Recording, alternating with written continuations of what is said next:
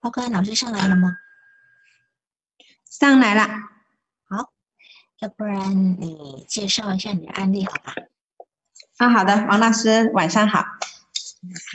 嗯，我是来自重庆的一个心理咨询师，然后我今天的这个案例呢，是一个十三岁的来访者，是一个初二的学生，他是自己要求哥哥带他来找心理医生的，然后呢是由妈妈带来呃医院的，哎，我是在医院做呃心理咨询，然后呢第一次访谈呢，就是他有比较强烈的那种躯体的症状，睡眠不好啊。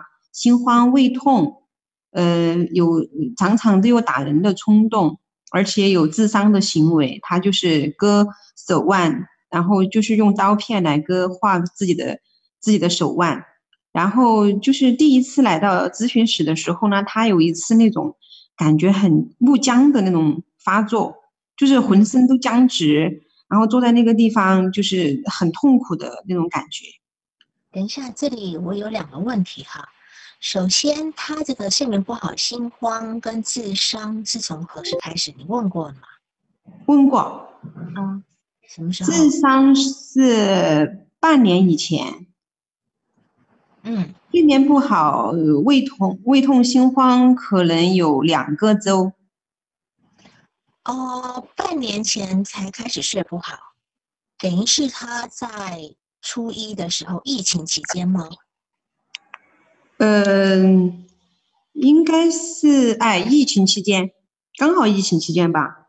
对，然后两个月开始自残是从什么时候？自残就是两个周以前，就是第一次来访的两个周以前有自伤的行为。只有一次是吗？嗯，每个周都有，就是他来的时候就手上就有几条那种就是印痕。嗯嗯嗯，好好，嗯。好好，然后那个就是他在第一次的咨询里面呢，呃，有一个你说木僵的行为，对吧？嗯，就是感觉就是全身呃发抖，就是直的僵直的那种感觉。啊，我我我大概能够解释这个部分，但是问题是当时有没有什么，比如说跟妈妈吵架啦，干嘛的，有吗？当时就是来来到咨询室，然后不是我就请请他做了一个测评，做完测评，然后到咨询室以后呢，就是呃跟妈妈在一起，就是妈妈会就是问询问病史嘛，然后询问病史的呃询问病史呢，那妈妈就会说一些，然后这个时候他就嗯，然后全身他就就僵直，然后嗯，然后完了以后我就安抚他嘛。然后就就引导他放松，大概有几分钟的样子，他就放松下来了。然后就开始第一次的那种咨询。第一次咨询呢，我更多的就是让他妈妈和他他来描述，他们俩母女俩在我的咨询室就争吵。嗯嗯嗯嗯嗯，对。然后呢？妈妈描述到什么时候的时候，他会开始僵直？呃，他妈妈就是说，他要就是这个孩子有智商。就是智商的行为，说自己不是地球人的时候，然后，然后就大概就说到这这一次来访的那种原因嘛，就为什么我我就是大概问我说这一次为什么会医院来，就是要就到医院来，嗯，看医生，然后妈妈就说了一些，妈妈最开始说你说，然后那个孩子开始是不愿意说话，然后呢，妈妈就他就说，妈妈就开始说。然后就说他有自己伤害自己的行为，就说自己不是地球人嘛，就妈妈说了这一些，然后他那个时候他就有那种木僵的行为，然后我就我就我就示意妈妈不要说话，然后呢我就呃安慰他嘛，我我就手呃拉着他的手，然后呢就引导他做呼吸，深呼吸，大概几分钟他就稍微好一些，好一些以后他就能够你说他他然后呢就自己。说一些嗯情况嘛，然后那那一次他主要表达的就是妈妈什么都控制他，嗯嗯嗯是，然后妈妈不理这种情形，他在家里或其他时间发作过吗？发作，他说每天都会这样，他说在学校里头就是这样的。嗯，那你有问他发作的时候，当时经历了什么样的事情吗？还是无缘无故的发作？无缘无故就是无缘无故的。他说每天在学校在家里都会有这样的情况，就是在咨询室这种情况发生。这个时候他就特别想打人，嗯，但是他说他他不能够打别人，所以他就只有打自己。是。因为这个时候呢是呃肾上腺素分泌比较多的时候，就是急速的分泌肾上腺素，所以他那个时候会很激动，想打人。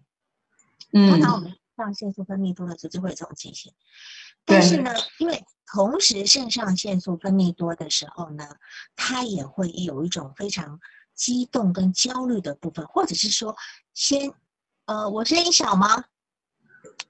不小啊，听得到，王老师。啊好，有人说我声音小，好，就是说，他当他开始呢，觉得有些事情刺激他，引发他的焦虑的时候呢，他就会急速的去分泌肾上腺素。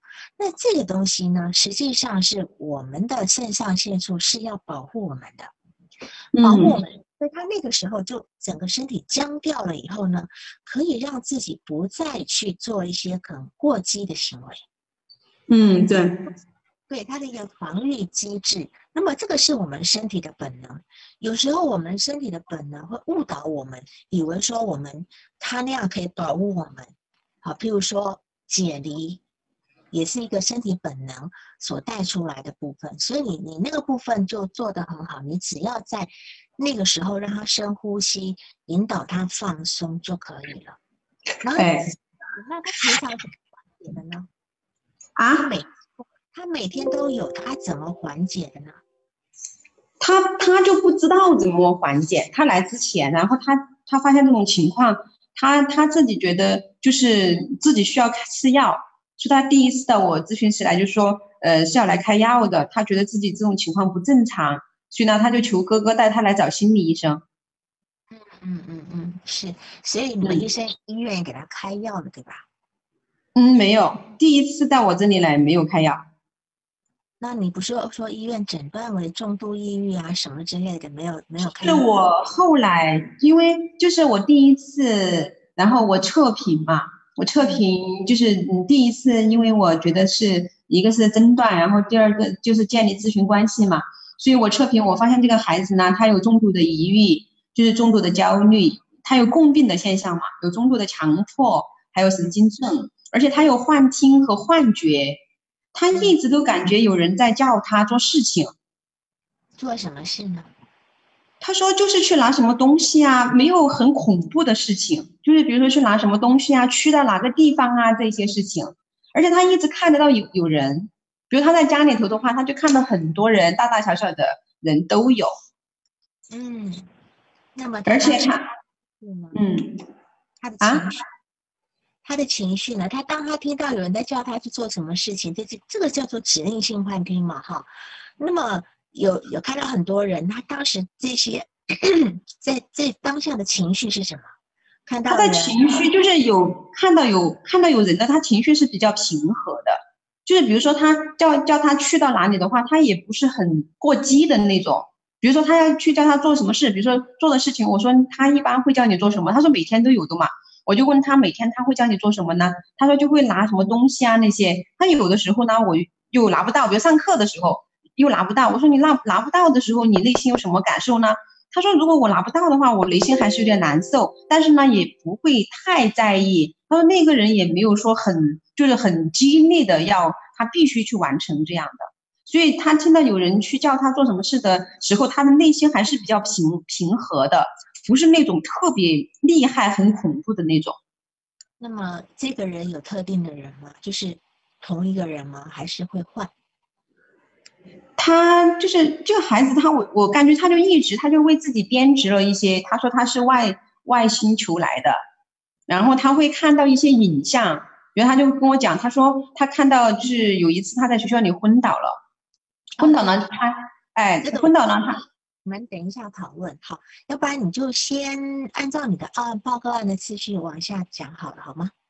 啊好的。嗯嗯嗯。然后呢，就是我我就是看到第一次嘛，然后我就觉得呃，我我感觉他，而且呢，我第一次就是通过这样的问诊的话，我发现他有自杀的呃自伤的行为，而且他有自杀的计划，就是他很想，他说他是外外星来的嘛，然后他说现在他就是那次晕在学校里头晕倒的时候呢，他就看到一个影像，他说有一个人专门给他影像看，就是他们星球的人在打仗。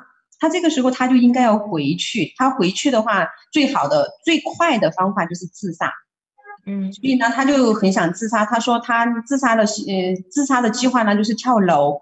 他说他每次到那个楼上的话，他看到下面他都很兴奋，他就想跳下去。嗯嗯嗯嗯，所以我就鉴于这样的情况，就是第一次就是询问这样的情况的话，所以我还是建议他到上级医院，就是更全面的检查。比如说做做了脑电图啊，做了 CT 啊，呃 MRI 啊，就是脑部的一些一些器质器官的一些诊断嘛，所以呢，他就去了上级医院，嗯，做了检查和测评，然后呢，他们也是诊断为重度抑郁，他们上级医院呢处理就是开了那个抗抑郁的药，呃，开了舍曲林和氟西汀，舍曲林呢是吃的一颗，呃，晚上吃都是，然后氟西汀也是吃的一颗。然后医生呢跟他讲，说舍舍曲林的那个副作用比较大，他说如果他觉得可以的话，他可以吃半颗，但是呢，他觉得半颗没有效，所以他一直都吃了一颗这个药，一颗。量嗯 也蛮低的，嗯，对他现在就是这两个都是吃了一颗，就是量也不是很大。然后呢，呃，他去了回来以后呢，他主动还是要要来继续咨询，他觉得。然后最后一次咨询的时候，我就问他，因为吃药吃了一个周嘛，我说你吃药你感觉怎么样呢？他说觉得药副作用很大，他说没有什么效果。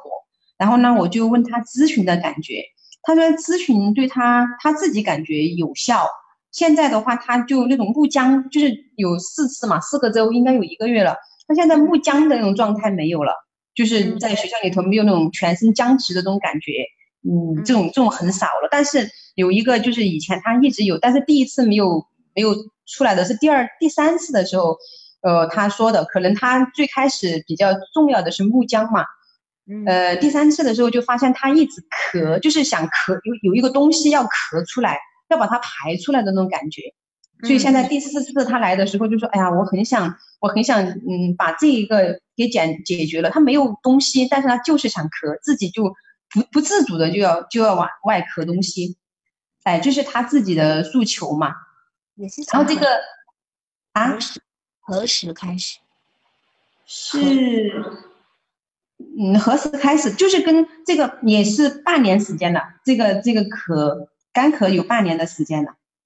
对，因为这是一个心因性的咳嗽嘛，哈。对，哎。对他心里有一些压抑，没有办法处理的东西压住的时候，会这是一个非常形象的生理反应。它跟肠，这是一个属跟肠胃的那种植物神经系统混乱相关的。嗯，嗯，呃，一竹，你那个问题我们等一下再讨论，因为青春期的孩子很难去判断他。幻觉、幻听，此时是精神分裂还是抑郁？因为抑郁也会有这个部分，尤其是在青春期的孩子，很容易幻听。对，嗯，因为这样的孩子，青春期孩子，他们通常很容易听到别人叫他的名字。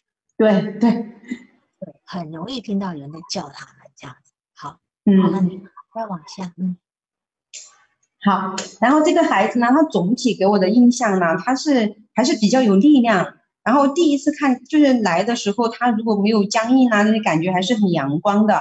然后呢，是属于比较有力量的那种。然后就是他，就是他的整个个人发展，就是他的那个背景嘛，就是他的家庭关系啊那些，我在第一次也是呃问了一下，可能就是没有，就是这一次王老师叫我补充的那些呢，我后来就是通过电话补充的，因为今天他跟我讲，他说今天他们有一个考试，所以就没来到咨询室。所以呢，我就通过电话呢补充了一些那个资料，然后他他是就是成长的这一部分哈，他是自己是顺产的，是嗯顺产以后呢一直都是跟着爸爸妈妈，但是呢他的家庭关系比较复杂，爸爸妈妈都是再婚的，然后是做工程的，就是家庭环境呢也是比较好嘛，就是爸爸是在外面做工程的，妈妈呢就是辅助爸爸做工程，然后呢，之前爸爸妈妈都有一个孩子，然后爸爸那方呢是一个哥哥，哥哥大他十五岁，妈妈这方呢是一个姐姐，姐姐大他十三岁。然后他自己呢跟哥哥呢感觉比较要好，嗯，现在他好像都是住在哥哥家里头。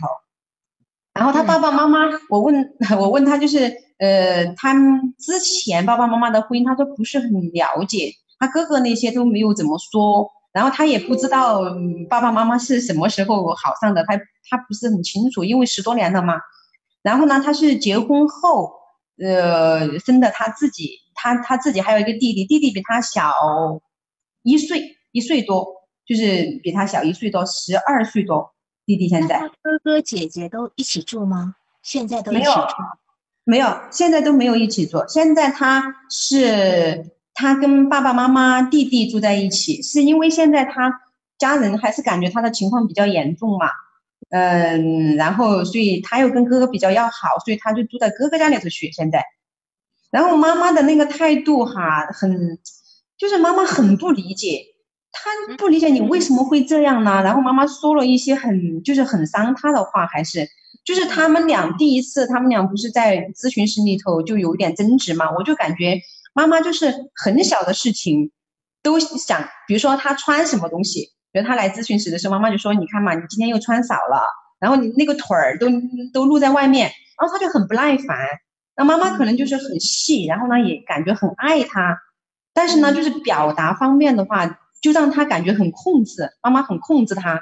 然后呢他一直就觉得妈妈很控制他，嗯，然后妈妈呢又觉得第一次说呢，妈妈就觉得。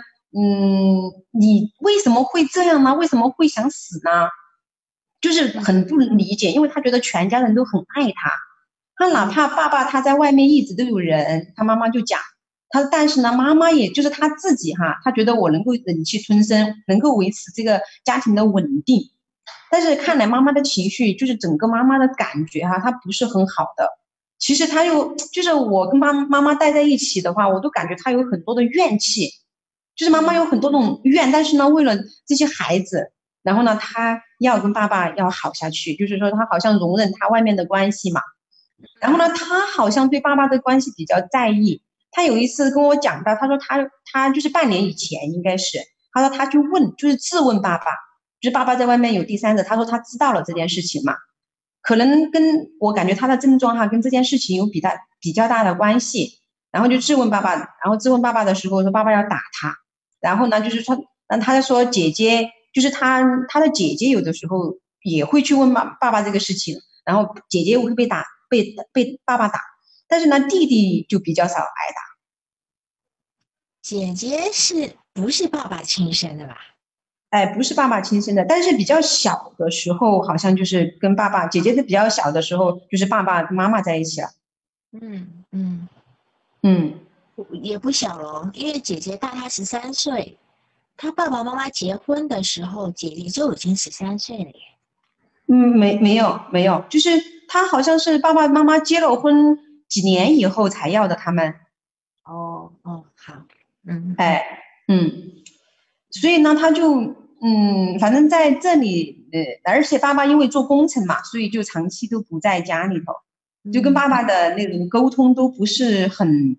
就是不是很很很到，呃，但是呢，他自己对爸爸的评价哈，就是嗯，就是爸爸没有第三者的这个事情不说的话，他觉得爸爸还是比较理解他，因为他上上个周的时候，他跟爸爸一起，因为爸爸工程上的事情就出去了很多个省嘛，然后他就请了假，就跟着爸爸走，因为爸爸呢就觉得他心里有问题嘛，也想带他出去开导开导，所以呢，他就觉得还是爸爸比较了理解他，他还是感觉。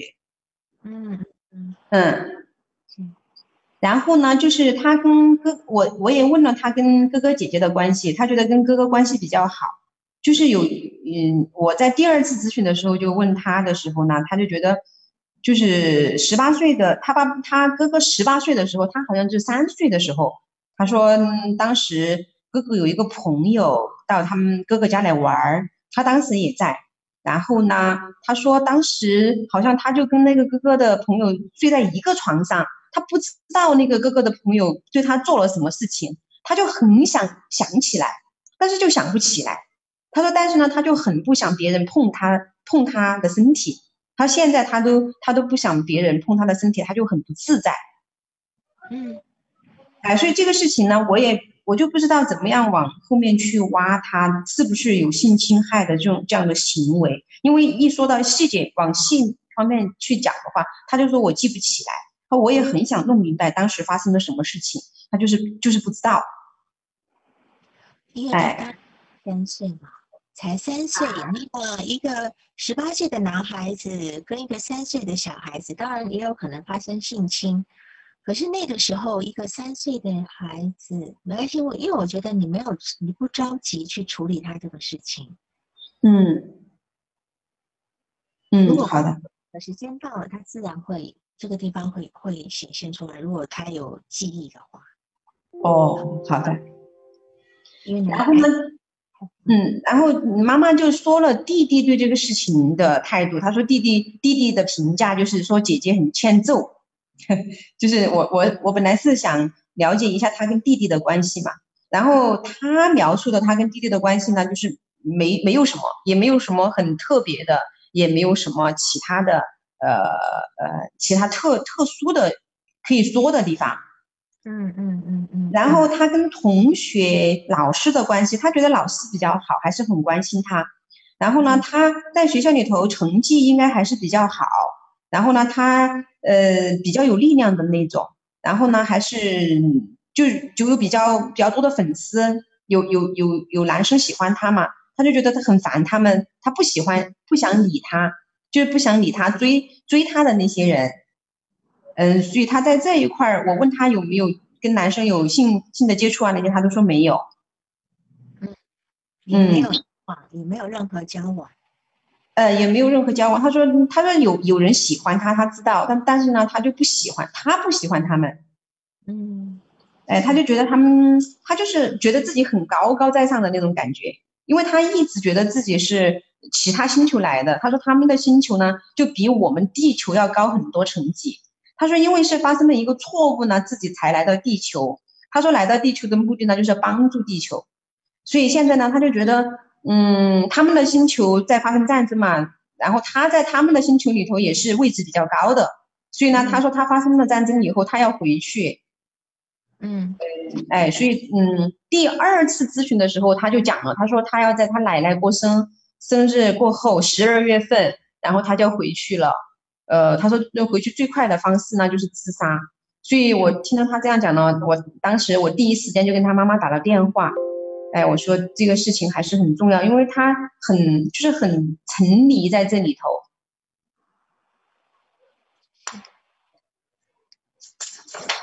我看还有，就是在第二次、第四次，就是上上个周、上个周星期二的时候，呃，我跟他咨询的时候，呃，我我在评估他的那些情况嘛，一个是智商的行为还是有，他就是跟爸爸一起出去了以后呢。他，哎，听得到不？听得到，听得到。啊，他去爸爸出去了一个周，那个路途上他还是在，还是有智商的行为，是用刀片割的自己的腿。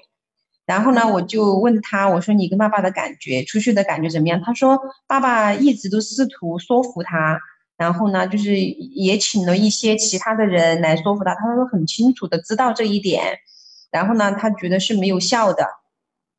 哎，嗯嗯，呃，然后呢，他也有最后一次，我也评估他，他仍然还是有自杀的想法，也是想从嗯想想从楼上跳下去，哎，然后嗯第四次咨询的时候呢，我就跟他做的那个做了一下那个意向对话，意向对话呢，他就呃看到，就是我就从他放松嘛，放松了以后，从他的身体，他首先看到他的手。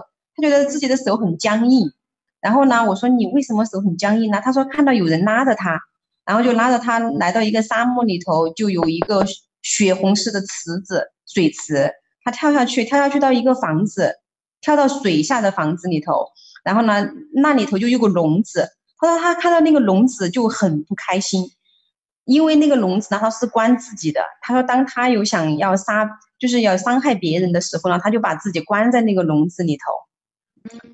而且呢，他看到两个自己，有一个人呢，就是说要就是要伤害别人，就是要去喝别人的血，然后呢，有一个呢，就是不能够喝别人的血，然后最后他们两就是两个自己呢，就是说只有喝自己的血，嗯嗯，哎，就是大概的情况，哎，就是是这样的，这是哦，这个是你报告里面没写到的。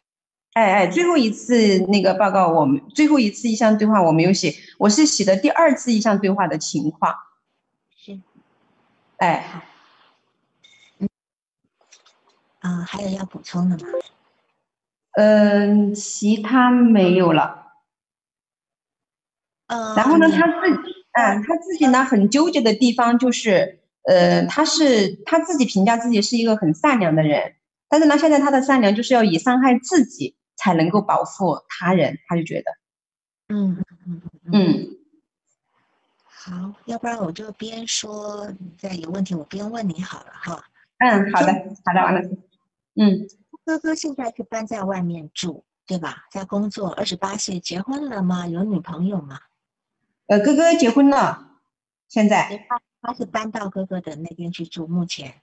哎，目前在跟哥哥一起住，好，就是说，呃，你说这个孩子呢，是一个属于阳比较阳光的、比较力量型的一个人。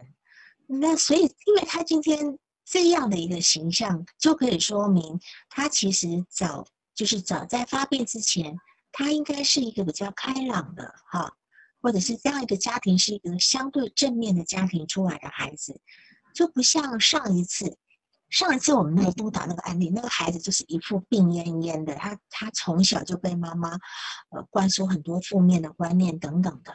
那么你这个这这个学生看起来，其实他在发病之前应该是还蛮蛮正面积极的一个一个状态。对对，哎，他的发病期很短，就是这半年的时间，而且你也说了，跟他知道他爸爸有外遇是有关系的，对吧？好，嗯，那么，他爸爸外遇这个事是谁告诉他的？还是他发现的？应该是他发现的。他妈妈以前，他妈妈是说的是他，他发现的。那他妈妈什么时候知道的？他妈妈是说他爸爸一直都有外遇，一直以来他说他他他妈妈，他妈妈并没有告哎，他妈妈并没有告诉他，然他妈妈后是他，嗯，对，那么所以你就知道这个孩子事实上，呃，爸爸虽然不常在家，常年在外的一个工程的部分，可是似乎他爸爸一回来，他很关注他爸爸的一些行为，对吧？对，所以才会发觉他爸爸有外遇。那么当他爸爸有外遇的时候，他要去找他妈妈查证吗？他没有，他去质问他爸爸，哦，你有问他为什么没有先呃直接问爸爸的原因是什么？我我没有还没有问这一块儿我，那我们来判断嘛，我们来判嗯。断、一个孩子嗯。看到爸爸有外遇的证据，首先应该会怎样？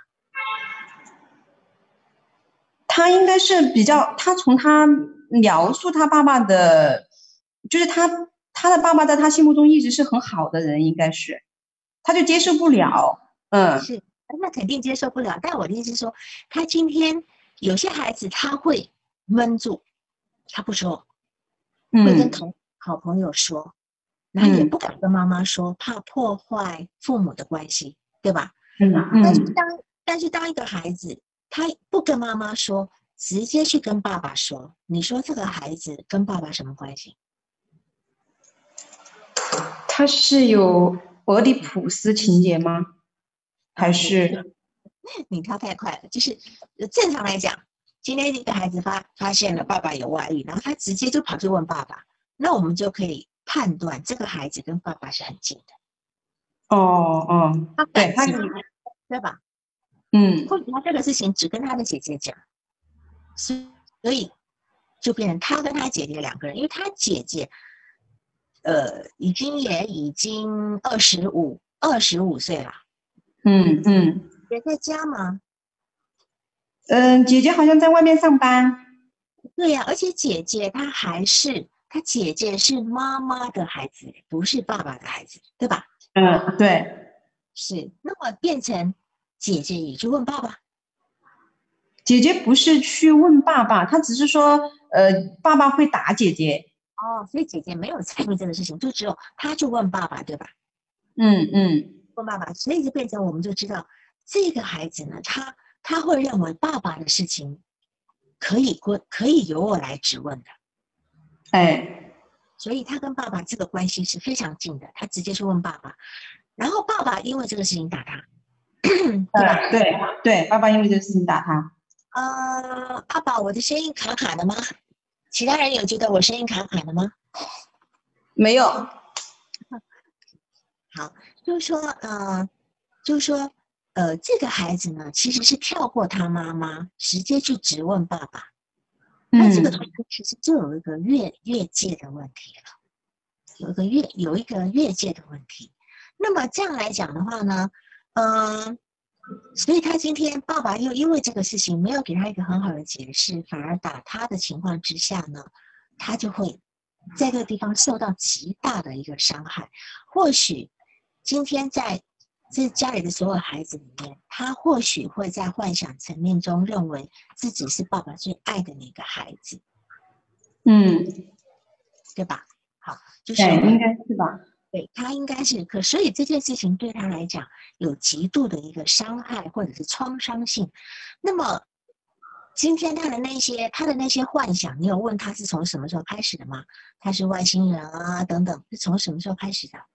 他很小的时候就有，就就一直以来，他都觉得自己就是很小的时候，他就跟跟他妈妈就在讲，就是这个这个就是他一直幻想是其他星球的这个事情是比较久了，不是这半年才出现的。对，所以这个孩子应该这样讲，如果从自体心理学来讲，这样子一个幻想其实是应该是一个夸大性幻想。这个夸大性幻想呢？哦，今天怎么回事？我今天有开视频啊，没看到我吗？没有啊。嗯，我我有开视频啊。对，就是说，他这个夸大性妄幻想呢，按理来讲，应该是在很小的时候，很小的时候，我们会幻想自己是，呃，比如说那个叫做呃喜羊羊，对吧？啊，呃，我是孙悟空，啊，呃，我我现在没视频了吗？没有看到视频，没有我的视频吗？没有，我都听到你的声音，王老师。啊，这下有了。啊，这下有了是吧？啊，有了。嗯，需不需要我也开始？啊，没关系，你 没关系，就是说，好吧，就是说他的这个夸大性的这个部分呢，是停留在很小的时候，那也只能够说，他妈妈在强调，在一个爱的环境里面，那么我就会去澄清，跟妈妈澄清什么叫做爱的环境，是否妈妈其实在之前某一部分，其实对他来讲是蛮溺爱的，嗯嗯嗯嗯嗯啊啊，就是说。蛮溺爱的这种这样的一个感觉，所以这个孩子呢，他一直活在一个自己感觉非常良好的状态下。然后呢，对，然后呢，到了这个呃初一的这个疫情期间，或许那时候爸爸也在家里，没有固定的话就工，对。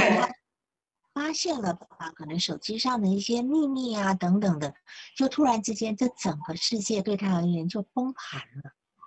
嗯，就崩盘了哈，所以那么这个孩子在这个地方呢，事实上是有一个呃嗯所谓的一个理想化幻灭的状态，就对于父亲，甚至对于母亲，可能都有一个理想化幻灭的状态。他本来以为自己的家庭是很好的，对吧？然后以为父亲很完美，母亲很疼爱自己，可是，在这一世上，所有都没有了。嗯，对，所有对所有都没有。那么这种情形之下呢？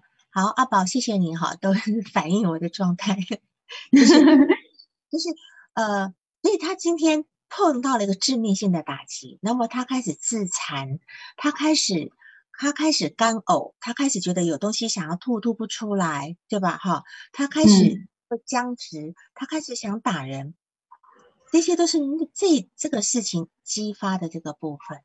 那么我我们来看一下，就是说，呃，我我们讲，比如说我们平常看到现在人习惯比较好了哈，以前的人如果看到一个不喜欢的人，他就会吐口水，对吧？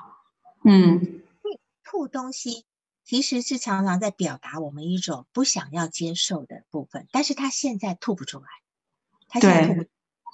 然后呢，他现在有一个重度抑郁、重度焦虑、强迫、中中度神经性，应该是叫中度精神病性吧？神神经症性啊，神经症性吗？如果今天已经是中度抑郁。中重度抑郁、重度焦虑，他就已经是已经是神经症性了。啊，神经症性啊，哦，那那个是精神性，中度精神性，对，是所以所以你这边是呃是写呃就是字是错的，是打精神性，所谓精神神病性，嗯，是精神病性的部分，然后有幻听跟幻觉，但是他今天只有十三岁，所以。医医生不会去诊断他有可能是精分或等等的，因为重度医会有幻听分幻觉。他刚才一直在问说，这样的状态之下能够做意向吗？这个部分呢，我觉得风险很高。嗯，你要做意向，你千万不能喝太深，因为他万一进入一个解离状态，你可能会诱导他精神病性的发作。哦。你这里应该是要跟他用谈话疗法，用呃，就是今天一个今天一个边缘的人，一个精神对待精神病性的人，我们都不适合做催眠，也不适合做意向对话，很危险，因为这个对这个很，因为这个已经完全到达一个叫做幻想层面的东西，对吧？嗯，对。那么对一个自我强大一点的人呢，就是神经症性的人，我们可以做。神经症性的人可以做，好，或者是神经症，呃，还还不到神经症人，他他他可以做，哦，自我健出一点，对对对，因为精神病性它容易退行，它容易退行，所以你现在应该是要让他呢，呃，用谈话治疗的方式，等到他的理性的部分提高一点的时候呢，再使用催眠或意象，哦，就是懂了，在上面作为。带一点点，顶多啊放松啊等等就好了，要不然你会强化他那种内在的幻想。哦，啊，好的。然后，嗯，就是我我觉得有一个意思，有一个地方很好玩的，就是说他妈妈在咨询室里面说，弟弟说他欠叫做什么欠揍，欠揍，哎。你你觉得妈妈在咨询室里面说他弟弟说他欠揍，那那我会觉得妈妈只是借着弟弟的话来表达自己的想法。对对，我也是这样觉得。嗯，他他 有有一点借刀杀人的感觉，有就是他他就是这个话有点声东击西，拉帮结派，甚至拖弟弟下水。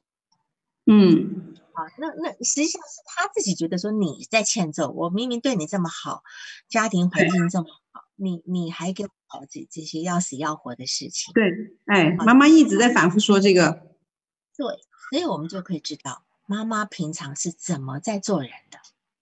就是说，妈妈她可能不太敢去直接表达自己的怒气，或者是直接去教，直接去教育孩子，她就会说啊，谁谁说怎样，呃，谁也觉得怎样。对，明显觉得怎么样？你哥哥也觉得怎么样？你爸爸也说你怎么样，是吧？你看他就在咨询室里面都会把他弟弟 这么小比他小的弟弟的话拿出来当证据，是吧？嗯，所以就是他妈妈这个就是不是一个能够撑得住、撑得起他的母亲。嗯，对。孩子，然后他还说了一点，就是说。他在学校有好同学，但是自己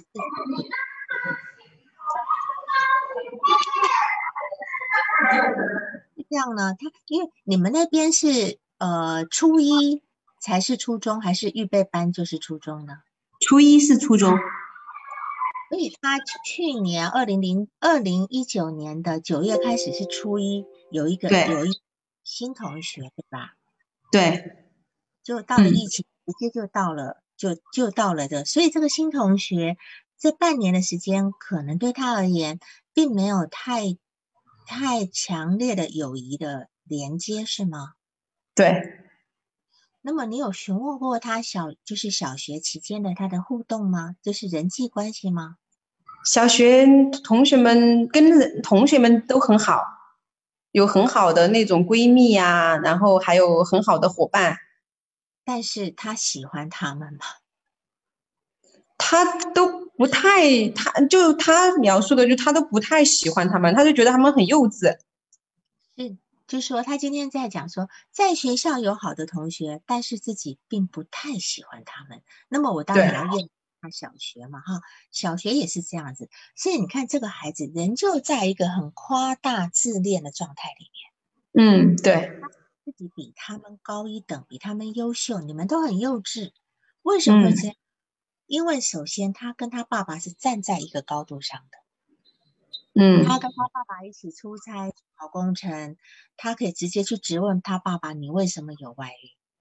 嗯，对，他这个。这个位置，因为他妈妈弱嘛，他妈妈弱，他妈妈要责备孩子的话都不敢直说，还得借别人的话。那这个孩子其实是越过他妈妈的状态的，就说家里这个家里这个位置也有问题的。好，所以说，那么这个孩子他在跟别人，他又让别人好像很喜欢他，那么他又呈现的很阳光的样子，所以在这个地方呢，他有一个假字体的部分在。嗯，和假字体，那今天这个假字体也会可能成为他今天发病的一个原因。他今天一直没有用一个真实的状态，他明明就很很鄙视这些同学，可是好像又要跟他们成为好朋友。嗯，那但是他在内心一直有一个防御的方式，就是说我才不跟你们一般见识呢，我是从外太星外外星球来的人，我比你们高等多了。我现在只不过因为我没有办法回去，所以我跟你们就在那边混，对吧？嗯，对，有有一直用这个方式在在呃怎么讲，在在他的幻想层层面，呃，让自己好像很很优越很等的。那我就不知道他的学习怎么样，他学习成绩还是比较好，中上吧。嗯嗯嗯，好，那这个部分好，然后再来呢，我们来看你有一个。有一个部分蛮有意思，就是说你对他是很理解，对吧？然后能够共情他的感受，也担心他发生自杀行为，但是他有一周是跟爸爸去出差，对吧？对。那么却觉得很轻松，为什么呢？就是我，我觉得我在咨询有自杀计划的那些青春期孩子，特别是这种有力量型的这种孩子哈，我觉得我内心就有恐惧。我就是嗯，反观我自己哈，我就觉得，哎呀，我觉得如果他在咨询咨询期间去去自杀，那对我来说，我就觉得就好像这个结果，我是觉得我不想看到，然后是自己是感觉恐惧的。我我知道，那但是他今天只是请假一周没来，你这个恐惧就会让你稍微放下一点了。对啊，我就以为，我就认，因为那一个周不是他，嗯，我叫他去转到上级医院去看病和开药了吗？所以我就以为他在自己吃药，他就不会来咨询了呀，所以我就感觉很轻松了。哦，你是以为他不会来的是吧？哎，嗯哼哼哼，所以，那么请问你喜欢他吗？我还是很喜欢那个妹妹，我我还是很喜欢她。嗯嗯嗯。那么你会，你是害怕他会死，可是你今天会对他这个状态心疼吗？呃，会呀。嗯，不是。那么既然如果是这样的话，你你你应该，如果说你很喜欢他，你会心疼他，你应该会更想要治疗他吧？可是在这个地方，你似乎会很担，会会有一种希望他不要来了，对吧？就是，我就希望他找到更好的那个咨询师，就是转介的那种。所以我一直在问自己，我说这样的一个病症，他已经有神经症，然后有这样的有幻听，是不是我咨询的范围？我一直在问我这样的一个问题。呃，就是说他只要在服药下服药的情况之下呢，你可以做，你可以做。按理来讲是这样子的。其实虽然说在从法律上来说，我们是没有必要为了来访者的自杀有有一些法律责任，但是我们当然知道我们有道义上的责任，对吧？哈，我们不是我们不希望是自己的疏失，呃，造成那个来访者的这个一个偏差的一个呃误伤的一个行为。但在这个地方来讲，嗯，首先你跟他做过口头约定吗？或者是书面约定吗？有过。每一次我都会跟他做口头约定。我记得第一次我跟他说，我说你不能够去自杀，你答应我行吗？然后他妈妈当时我说，如果你要想自己伤，就是有伤害自己，你觉得更好的话，你最多能够伤害自己一点点，但是不能自杀。他妈妈就不能够理解。然后他他当时最开始他都没有同意，但是后来因为我们又继续这样聊了以后，他他说嗯，他还是同意了。啊，他没有同意，刚开始没同意，刚开始的时候他都没有同意。嗯，对，因为这个部分呢，呃，我会觉得可能今天只是跟这个孩子工作，因为这个孩子的症结点可能在他爸爸身上。嗯，我们从一些我们从一些呃情况来看，就是说我们从他的。一个意第一次的意向对话来看，就是说，他第一次是看到一个黑色的房子，房子里面有很多武器，有一把枪跟一把匕首是他的，对吧？对，哎，对。他的枪给了他最信任的人，有说是谁吗？我都问他，我说你看到那个人是谁？他说他感觉，嗯，感觉很亲切，但是呢，说不出来他的名字。嗯嗯嗯，好，那这个，但是他说匕首是不能送人的，他看见就很兴奋，感觉很安全。对，在这个梦中哈，就是不管在意象或是在在我们做梦里面，匕首有一个象征含义，你知道吗？嗯，是信吗？是阴茎的含义。就是说我可能在这边，我会我会把它，呃，有一个阴阴茎的象征。它也许在其他场景可能不是这么解释。那么就是说，天会有一个兴奋，会感到安全。那这个东西就是说，他如果能够拥有这个东西的时候呢，他就会觉得比较安全，因为他现在在他的潜意识层面、他的幻想层面，因为他爸爸出轨了，嗯，他出轨了，他其实是失去了这个部分。然后呢，他还看见一个红色的珠子，他把自己的愤怒装进珠子里面，对吗？对。那么这个红色的珠子是什么呢？他说就是一个嗯血血红色的血血红色的。他说他是自己自己呃自己造的。嗯嗯。然后就是他他用来装他的愤怒，然后把那个愤怒放到珠子里头。是。就是说，这个血红色的珠子呢，我们是可以联想到血液，对吧？联想到血液，血液这个地方呢，其实血液也有另外一种代表一种，呃，一种好像火，很像愤怒的那个力量，像要烧起来那种感觉。所以他把他的放进了这个珠子里面，这样子。嗯。然后那个匕首，另外当然还有另外一个一个部分，就是说，这是一个，这是一个呃。呃呃，力量的象征，匕首也可以代代表这个力量的象征。那么，因为他现在是一个毫无对他爸爸出轨的这件事情来讲，他是一个毫无反击能力的人。对，他没有办法。嗯，爸爸没有办法，所以他可能会用你就像这种攻击转向自身的方式，他用伤害自己，让自己的血来表达这个愤怒，对吧？嗯嗯。然后再来就是说，还有一件事情就是说，第二次咨询的时候呢，他不是跟他爸爸一起出去吗？是不是？嗯，他他跟他爸爸去看雪，看什么雪？是你写错字还是？就我写我我写写错字了。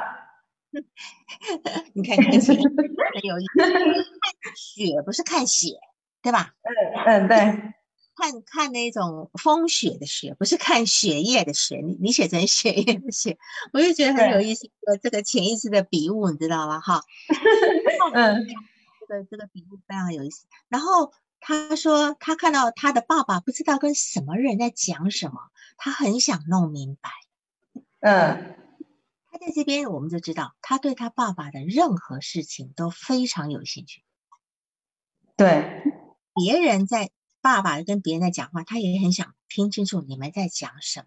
所以这个孩子是过度的侵入到爸爸的世界里面去，就是或许不一定是爸爸对他，但是我们不知道小时候他跟爸爸是怎么互动的，我们不知道。好，嗯或许。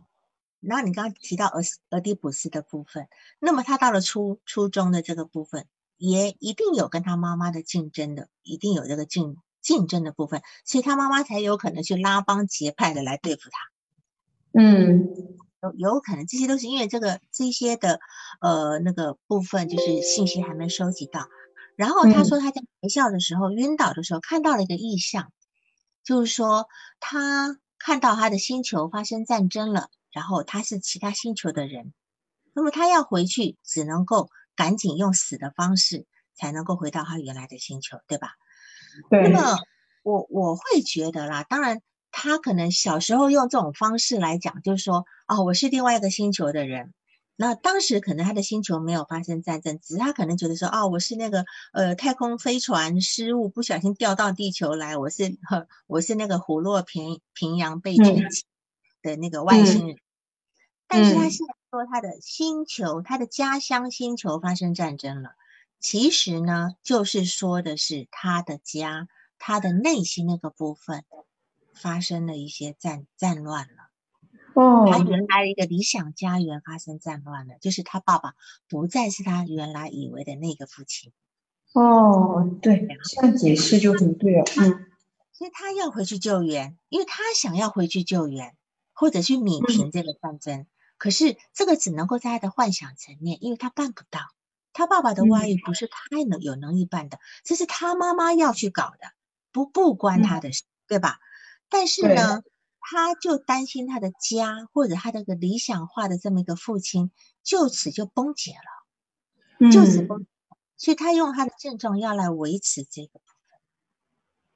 他现在嗯只有用这个症状来维持这个部分。对，那你们你们医院不做沙盘对吧？嗯，你做沙盘有现在的状态可能沙盘会比意向来的安全一点。沙盘更安全吗？嗯，好，那我可以在在现实层面，就是摆一些东西，你一边一边让他去去解释啊，等等的，你现在在干什么，对吧？哈、等等的，一边说，只要他一边说，他的理智化就在运作，哦，那可以，就你就嗯不用这个部分。嗯然后你今天就是说，呃呃，嗯，对于这个，对于这个怎么讲？就是说，你的督导问题的第一个就是说，你怎么处理这个？你对于来访者自杀计划是有恐惧的。当然，这个地方我们越恐惧，我们就要去越面对，因为他今天就感到所有人的恐惧，其实正是他获益的地方。这是他，嗯所以每次来我们都要去评估这个自杀的部分。你这个礼拜有怎么想过吗？呃，呃甚至去去细细的谈的这个部分，这样，对，因为在还一直退行在这个幻想层面，可能他都不愿意去面对他爸爸外遇这个伤痛。嗯他只是讲他爸爸外遇，但是实际上再往下的那个部分其实是没有触及的。那么这个没有触及的部分，也许他现在我们不妨我们不能触及，因为这个这个创伤性的感觉太重了。那么只能够，比如说用沙盘来做啦，或者是你跟他，因为他喜欢讲故事嘛，你跟他用嗯故事接力也可以。就说好，那我们嗯现在，你你你内心有那么多故事，对吧？那我们来嗯说说故事的感觉好吗？来嗯说说你内内心的那些故事好吗？这些都嗯是在让他用另外一种安全的方式在进行自由联想。嗯或许嗯或许他父亲的那个 外遇情节，也许会用一种变相的方式出现在他的编的故事里面。嗯，这个部分。然后关于第二个问题，就是性侵的问题呢，我觉得先不要谈。哦，不要谈，因为他现在承受不起，而且，呃，也不清楚是真的还是假的。嗯，对，还太多幻想的部分在。好，嗯，然后第三个呢，就是说你要承接这个家庭的那个情绪动力，我觉得这个地方是要做家庭治疗的。嗯，要做家，而且这个孩子在他处理完他的家庭治疗呃家庭问题之后呢，要转入一个个体治疗。而且这个个体治疗可能几年都跑不掉。哦，嗯，他要去有一个很合适的一个去去怎么讲？我们要去这个叫做驯化他的一个夸大的部分。嗯，夸大部分太夸张，我们要去驯化这个部分，然后我们还要给他一个可靠的理想化。那这个可靠的理想化是要咨询师给他的。哦。嗯，那当然，家庭治疗我不知道你学过没有，因为我本身是结构式的家庭治疗的部分。那么这个家庭治疗，首先呢，你要去知道他的症状是如何发生的。那么我们这个症状重新下定义，而这个症状比较复杂，除了他可能早年为什么要用这样的一个夸大防御，为什么这我们不知道？嗯，为什么夸大防御去去定位他自己？然后后来这这样的一个夸大，到了这个，到了他父亲出轨的事情，突然整个崩掉了，对吧？哈，那么这样的症状我们要重新去下定义，然后要把这样的一个症状放到他们家的关系中去考察。嗯，那么就是说，我们看到家庭中是如何去应对这个来访者的症状的。你看他妈妈是否认，那他爸爸，他爸是怎么看的，对吧？嗯嗯。他们夫妻两个在这件事情上是有有多大的差异？那么或许父亲也会去怪母亲说：“你孩子怎么带？”等等等等，这些都是我们要去观察到的一个动力。第二个呢，就是我们要去，就是从这个地方，从他的症状可以去可知道，哎，他们家是呃呃是什么互动模式的？然后还要去看看，就是他妈妈跟他爸爸。他们自己个人的一个过去的成长过程，对他们现在这个小家庭再再再组成家庭有什么影响？嗯，好，这个其实要做的事情很多。那么第四点呢，就是开始，当你这些知都知道以后，你要去重新去组合排列，去探讨相关的怎么改变，怎么从家里动力去改变，然后人可以让这个孩子的状态发生改变，这样。嗯嗯，好的，就是家庭治疗的这个，当然我很推荐那个米妞请的，还有还有包括那个李维荣的，因为我我是之前，嗯，当然当然中德班我学的比较偏向系统性的，但是呃李维荣那个部分我学了非常多年哈，那个那个结构式的，我觉得加结构式的很蛮清晰的这个部分，蛮适合蛮适合我们东方。东方的咨询师，东方的家庭哦哦，我之前学过萨提亚的和那个包文的家庭系统，可以呀，嗯，也可以呀，也可以。你既然能够，也可以啊。萨提亚他，嗯，萨提亚也非常用咨询师的，嗯，对吧？萨提亚会把咨询师放在里面用，嗯嗯。借助自，它就这个部分就会跟结构式的家庭治疗会比较接近。结构性的家庭治疗也会让也会让咨询师在里面扮演一个推动这个家庭那个改变动力的一个角色。那如果是系统系统性系统性的那个家庭治疗，咨询师就会站得比较远，只是去扰动他们。嗯，嗯，好，那你还有其他问题吗？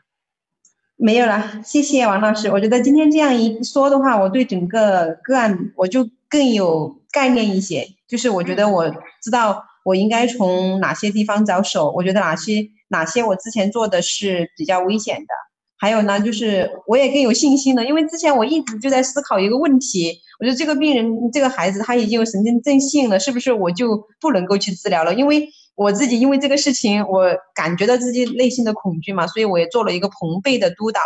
然后我们医院的那个咨询师就跟我讲，他说服药同时咨询的话是很危险的。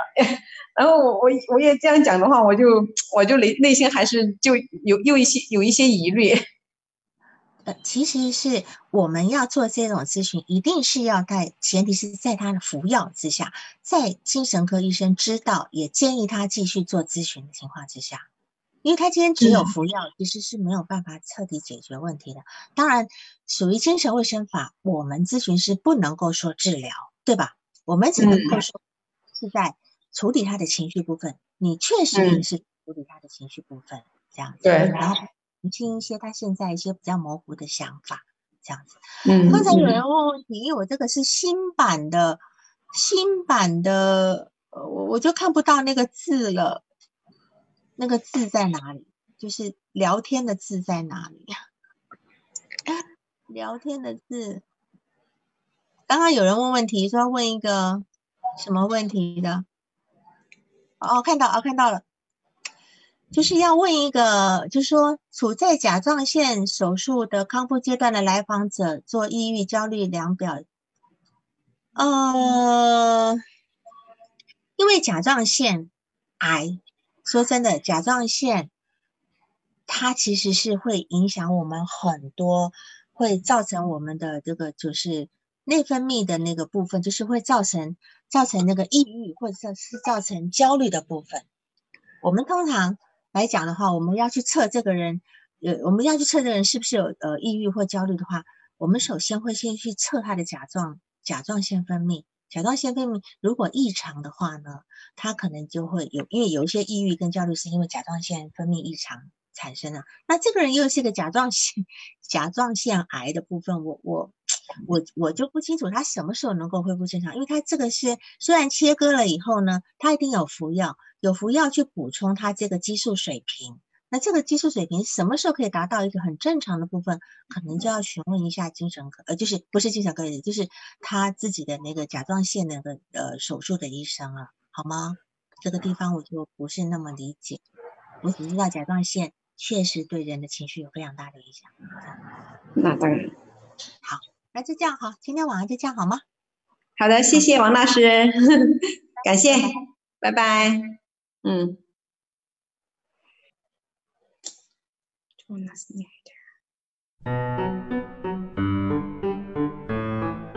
本次督导完毕，喜欢请留言或分享哦。需要报个案的老师，请查看我们喜马拉雅主页个人简介，也可以在微信公众号搜索“星师之友”，关注微信公众号后，联系微信客服进行预约报个案，完全免费哦。